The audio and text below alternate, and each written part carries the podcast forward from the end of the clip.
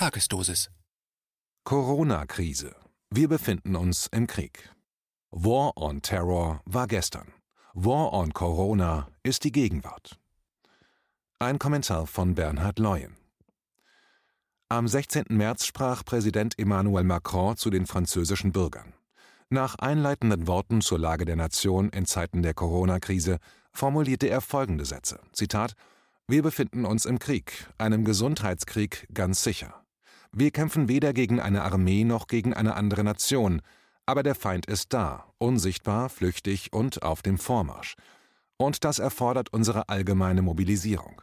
Wir befinden uns im Krieg. Alle Maßnahmen der Regierung und des Parlaments müssen nun auf die Bekämpfung der Epidemie ausgerichtet werden, Tag und Nacht. Nichts darf uns davon ablenken. Zitat Ende. Am Ende seiner Ansprache hatte er siebenmal das Wort Krieg verwendet. Der Präsidentschaftskandidat der Demokraten Joe Biden sieht die Notwendigkeit des Einsatzes der Armee zur Unterstützung desselben Krieges auf US-Boden. Der Korrespondent der Welt aus dem Hause Springer bestätigte ebenfalls am 16.03. mit sehr ernster Miene die dramatischen Zahlen aus den USA. Zitat: Wo fange ich an? Vielleicht mit den Zahlen. Wir haben inzwischen mehr als 3000 Infizierte, 61 Tote. Zitat Ende. Mit Stand 19.03. sind es schockierende 9500 Infizierte und 102 Tote. Das sind bei aktuell 327,2 Millionen Einwohnern natürlich bestürzende Zahlen. Nein, ich möchte nicht zynisch klingen. Es wird aber zusehends schwierig, die eingeforderte Meinungskontenance einzuhalten. Donald Trump twitterte am 17. März, Zitat, Die Welt befindet sich im Krieg mit einem verborgenen Feind. Wir werden gewinnen. Zitat Ende. Am gestrigen Abend sprach dann Kanzlerin Merkel via Bildschirm zu uns Bürgern. Sprach sie von Krieg? Nicht direkt. Sie sprach von der größten Herausforderung für das Land nach dem Zweiten Weltkrieg und viel von Glauben und Überzeugung. Zitat Ich glaube fest daran, dass wir diese Aufgabe bestehen, wenn wirklich alle Bürgerinnen und Bürger sie als ihre Aufgabe begreifen. Deswegen lassen Sie mich sagen, es ist ernst, nehmen Sie es auch ernst. Zitat Ende. Das kleine Problem, wir, also die Bürger, können nicht individuell entscheiden, sondern werden in eine Kollektivmaßnahme verordnet. Das ist das Wir, was vielen, gesprochen aus dem Mund von Politikern, aufstößt. Sie sprach weiter in der insgesamt zwölfminütigen Ansprache, Zitat, und wir sind eine Gemeinschaft, in der jedes Leben und jeder Mensch zählt. Zitat Ende. Ist dem so? Laut Wikipedia stellt Krieg Folgendes dar. Zitat, Krieg ist ein organisierter und unter Einsatz erheblicher Mittel mit Waffen und Gewalt ausgetragener Konflikt, an dem planmäßig vorgehende Kollektive beteiligt sind. Ziel der beteiligten Kollektive ist es, ihre Interessen durchzusetzen. Der Konflikt soll durch Kampf und Erreichen einer Überlegenheit gelöst werden. Zitat Ende. Mit dem wahren Krieg, der Schuld an Leid und Tod von Millionen Menschen, kennen sich alle vier genannten Politiker bestens aus.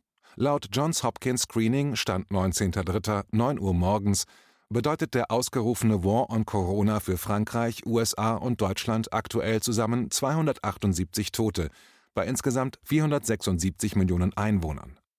Was muss es nun für die Bürger des jeweiligen Landes bedeuten, wenn von Kriegszuständen und Ausnahmesituationen schwadroniert wird? Es ist für Normalbürger aktuell schwer einzuordnen, an welchen Parametern er sich orientieren soll – bei der gestrigen Tagesschau zum Beispiel arbeitete die Moderatorin ganz selbstverständlich mit zwei Zahlen. Das Robert Koch Institut hätte am Vormittag von knapp 8200 Infizierten gesprochen, dagegen die Johns Hopkins Universität sogar von rund 10.000. Wovon gestern nicht gesprochen wurde, war die Zahl der Todesfälle. Die lag gestern Abend 20 Uhr bei 28. Das klang wohl zu undramatisch, also ließ man sie einfach weg. Skurrilerweise liegen in Europa Italien und Spanien mit den vermeintlichen rein durch Coronaviren Verstorbenen an der Spitze der Zählung. 2978 in Italien gegenüber 638 in Spanien. Warum vermeintlich? Es wird seit Tagen sehr viel mit Statistiken gearbeitet, weil diese eine wesentlich bessere Wirkung hervorrufen, als zugeben zu müssen, dass Wissenschaft, Medizin und Politik eigentlich weiterhin im Nebel stochern. Also wird dieser vermeintliche Krieg mit Zahlen fortgesetzt. Klaus Kleber durfte im Heute-Journal am 14. März mit folgenden Superlativen arbeiten. Zwei Drittel der Deutschen kämen aufgrund Aussagen von Experten mit dem Virus in Kontakt und würden erkranken. Davon 80 Prozent mit sehr leichtem und leichtem Krankheitsbild, 20 Prozent würden ärztliche Hilfe benötigen und 6 Prozent entsprechen Fällen der Intensivmedizin.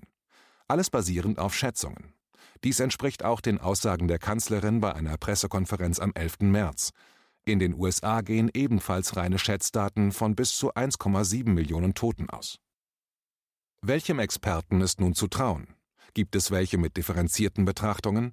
Gibt es viele davon, beziehungsweise welche werden bevorzugt zitiert? Die Berliner Zeitung wusste, Zitat, um den Virologen Christian Drosten von der Berliner Charité kommt keiner herum. Er ist bei Politikern, Medien und Lesern und Hörern beliebt. Wer ist der Mann? Zitat Ende. Es ist der Mann der Medien und der Politik. Andere Stimmen vernimmt man eher verdeckt oder gar nicht. Zumindest in den öffentlich-rechtlichen Medien.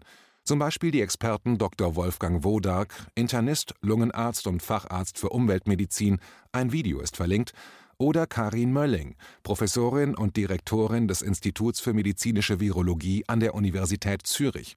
Ein Interview ist verlinkt. Werden Sie interviewt oder zitiert, erkennt man eine sehr konzentrierte Empörungswelle in den Foren und Kritiken. Charlatanerie, fahrlässige Meinungsmanipulation, Verantwortungslosigkeit in der Darlegung ihrer Meinung. Differente Sichtweisen sind zusehends unerwünscht. Der niedersächsische Innenminister Boris Pistorius sah sich daher gezwungen, Maßnahmen zu ergreifen. Zitat Sogenannte Fake News könnten Panik und Konflikte auslösen und seien auf das Schärfste zu verurteilen. Daher müsse man mit Bußgeldern oder sogar Strafandrohungen abschrecken. Es müsse verboten werden, öffentlich unwahre Behauptungen bezüglich der Versorgungslage, Ursachen, Ansteckungswegen und Therapien zu verbreiten. Zitat Ende. Das Problem? Wer legt fest, bestimmt, was gesagt werden darf, was geglaubt werden muss? Am 13.03. konnte man lesen, Zitat, wir haben jetzt im Moment in Deutschland noch nicht eine so hohe Infektionsdichte, dass man überall hinter jeder Ecke den nächsten Infizierten vermuten muss, so der Experte.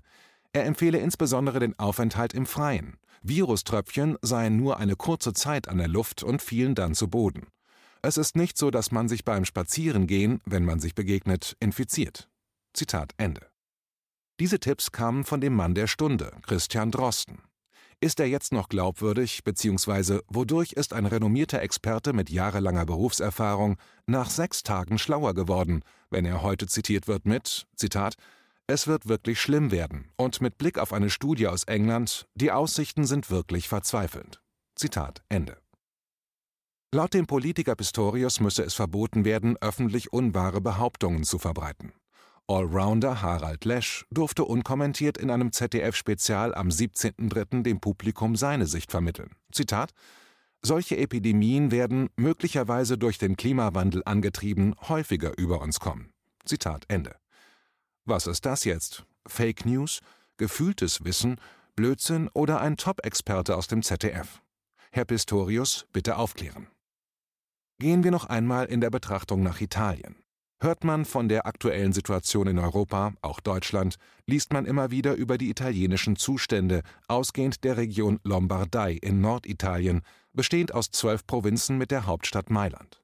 Es findet sich eine Auflistung von 16 italienischen Regionen und der Gesamtzahl verstorbener Menschen, Stand 17. März. Bei Betrachtung fällt auf, dass 14 Regionen zusammen 232 Tote vorweisen. Jedoch die Region Emilia-Romana weist allein 346 Tote vor, die Lombardei, zwei Autostunden entfernt, auffällige 1451. Liegt es an der Einwohnerzahl? Die 14 Regionen haben ca. 30 Millionen, die anderen beiden zusammen 14 Millionen Bewohner. Sind wir jetzt schlauer? Nein, weil die Statistik, ähnlich der in anderen betroffenen Ländern, in ihrer Verhältnismäßigkeit schlicht nicht stimmt. Es gibt keine verlässlichen Zahlen hinsichtlich einer realistischen Einschätzung von Covid-19-Positiven. Verrechnet man nun die Zahl der Toten mit den viel zu niedrig angesetzten Infektionszahlen, ergeben sich völlig schiefe Darstellungen, was der verlinkte italienische Artikel bestätigt. Ein weiteres Problem, welches sich ebenfalls auch auf deutscher Ebene abspielt, beschreibt der Tagesspiegel am 12.3. Zitat Eine Analyse der ersten 104 Coronavirus-Todesfälle in Italien hat ergeben, dass mehr als zwei Drittel der untersuchten Verstorbenen an mindestens zwei mehr oder weniger lebensbedrohlichen Vorerkrankungen gelitten haben. Etliche von ihnen hätten auch ohne Infektion durch das Virus nicht mehr lange gelebt. Oder sie hätten die Virusinfektion vermutlich überlebt, wenn sie nicht schon vorher erkrankt und ihr Immunsystem geschwächt gewesen wäre. Deutschland zählt bei den Corona-Toten anders. Auch diese Todesfälle werden in der italienischen Fallstatistik mitgezählt. In anderen Ländern wären sie schon gar nicht auf das Coronavirus getestet worden. Zitat Ende. Dieses Statistikchaos zeigt nur eins, die Unfähigkeit der Politik, aber auch der medizinischen Wissenschaft. Was helfen theoretische Strategien nach den Erfahrungen mit der SARS-Pandemie 2012, wenn sie nicht umgesetzt wurden, parallel dazu der benötigte medizinische Sektor mutwillig über Jahre demontiert und zerstört wird und vorsätzlich nicht mit existentem Geld für Szenarien der aktuellen Art aufgebaut, erweitert und vorbereitet werden. Dieses politische Desaster dürfen jetzt die Bürger sehr teuer ausbaden. Wem nützt diese Krise? Wer hat das Recht, jetzt Maßnahmen über die Bürger einzufordern? Das Robert Koch Institut trat wohlwollend moderat in die Corona-Diskussion. Inzwischen auch bei ihren Aussagen nur noch Untergangsszenarien. Zitat: Der Präsident des Robert Koch Instituts hat vor einem Szenario mit 10 Millionen Coronavirus-Infektionen in Deutschland gewarnt. Dies könne in einigen Monaten eintreten, wenn die von der Bundesregierung angeordneten Maßnahmen nicht eingehalten würden, sagte Lothar Wieler. Zitat Ende. Wie kann man sich da trotzdem Vertrauen bei den Bürgern erarbeiten? Ganz einfach. Wenn die selbstverantwortete Mobilität der Bürger nicht aufhören will, also man die Menschen zu Hause weiß, muss man sie, richtig, orten. Daher beschlossen das Robert Koch Institut und die Telekom zu kooperieren. Anfang der Woche erfuhren erstaunte Bürger davon, und das klingt so: Zitat: Wenn die Menschen sich weiterhin so mobil verhalten, dann wird es schwer, das Virus einzudämmen, sagte RKI-Chef Lothar Wieler. Ab sofort will das Institut nun auf ganz neuem Weg überwachen, ob die Deutschen sich an die Mahnung halten. Das Institut greift auf Handydaten zurück, um die Mobilität der Bürger zu kontrollieren. Die Forscher können mit den Informationen der 46 Millionen Mobilfunkkunden Bewegungsströme abbilden, um so auch Prognosen über die Ausbreitung von Covid-19 zu berechnen, sagte eine Telekom-Sprecherin. Die Informationen ließen sich auf Bundesländer und die Kreisebene herunterbrechen. Zitat Ende. Jetzt bitte keine Datenpanik zur Virenpanik entwickeln, denn natürlich sind die Daten anonymisiert und lassen keinen Rückschluss auf einzelne Nutzer zu. Wer es glauben mag. Der Zug ist abgefahren, jetzt noch Reste von bürgerlicher Individualität durchzusetzen. Umzusetzen obliegt jedem einzelnen Bürger. Aufgrund der stetig wachsenden Verordnungen von Ausgangssperren wird erstmal eins recht unkompliziert untersagt: Protest und Demonstrationen. Ja, wovon träumen wir denn hier? Das Verwunderliche, wie viele in diesem Land sich recht erfreut damit arrangieren, identifizieren und sich gemütlich einrichten. Instagram und WhatsApp im verfrühten Frühlingsrausch, Hashtag Balkonbilder. Homeoffice war schon immer ein Berufstraum, man tauscht Playlists mit Mediathekenempfehlungen aus. Wozu braucht man geschlossene Buchläden, Bibliotheken, Flohmärkte, wenn es E-Books gibt?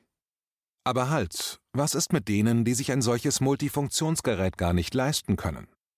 Es ist rührend, wie gerade unsere älteren Mitbürger wiederentdeckt werden, wo sie die letzten Jahrzehnte Immobilienhaien und entsprechender Klientel ziemlich am Arsch vorbeigegangen sind.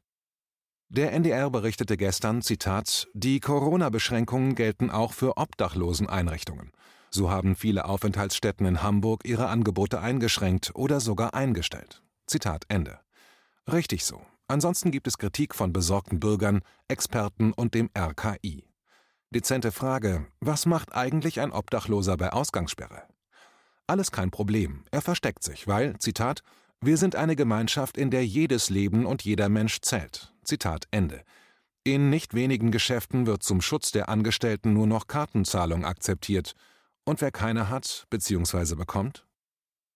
Gibt es ansonsten Profiteure dieses Irrsinns? Ja, zum Beispiel Amazon. Zitat da sich Tausende in North Carolina darauf vorbereiten, arbeitslos zu werden, da Unternehmen und Restaurants wegen des Ausbruchs des Coronavirus geschlossen werden, plant Amazon, Tausende von Arbeitern im Staat einzustellen. Das Volumen bei Amazon ist so hoch, dass das Unternehmen vor längeren Lieferzeiten als üblich gewarnt hat und einige beliebte Artikel ausverkauft sind. Zitat Ende. Kann man sich nicht ausdenken. Der beängstigende Elitismus in der Forderung vieler Mitbürger bezüglich der Umsetzung der Forderungen unserer Spitzenregierung wirkt nur noch surreal und macht mir, da bin ich ganz ehrlich, mit die größten Sorgen. Man möchte überhaupt nicht einen Gedanken verschwenden an die verheerenden sozialen und finanziellen Folgen dieser Maßnahmen. In der Tagesschau vom 16.03. konnte man folgende Moderationstext lauschen. Zitat: Die Parteien erwägen derweil Grundgesetzänderungen, damit Gesetze auch verabschiedet werden können, falls der Parlamentsbetrieb eingestellt würde. Zitat Ende. Die Kanzlerin drohte zum Abschluss ihrer Ansprache gestern: Zitat: Wir werden als Regierung stets neu prüfen, was sich wieder korrigieren lässt, aber auch, was womöglich noch nötig ist. Zitat Ende. Ja, das nimmt der restdenkende Bürger inzwischen eher als Drohung wahr. Bei aller Surrealität der Gesamtsituation zum Abschluss etwas Erheiterndes. Aufgrund der Ereignisse in der Corona-Krise beschloss der Berliner Senat, um sich auf mögliche Engpässe vorzubereiten, auf dem Messegelände ein eigenes Covid-19-Krankenhaus für bis zu 1000 Patienten zu errichten.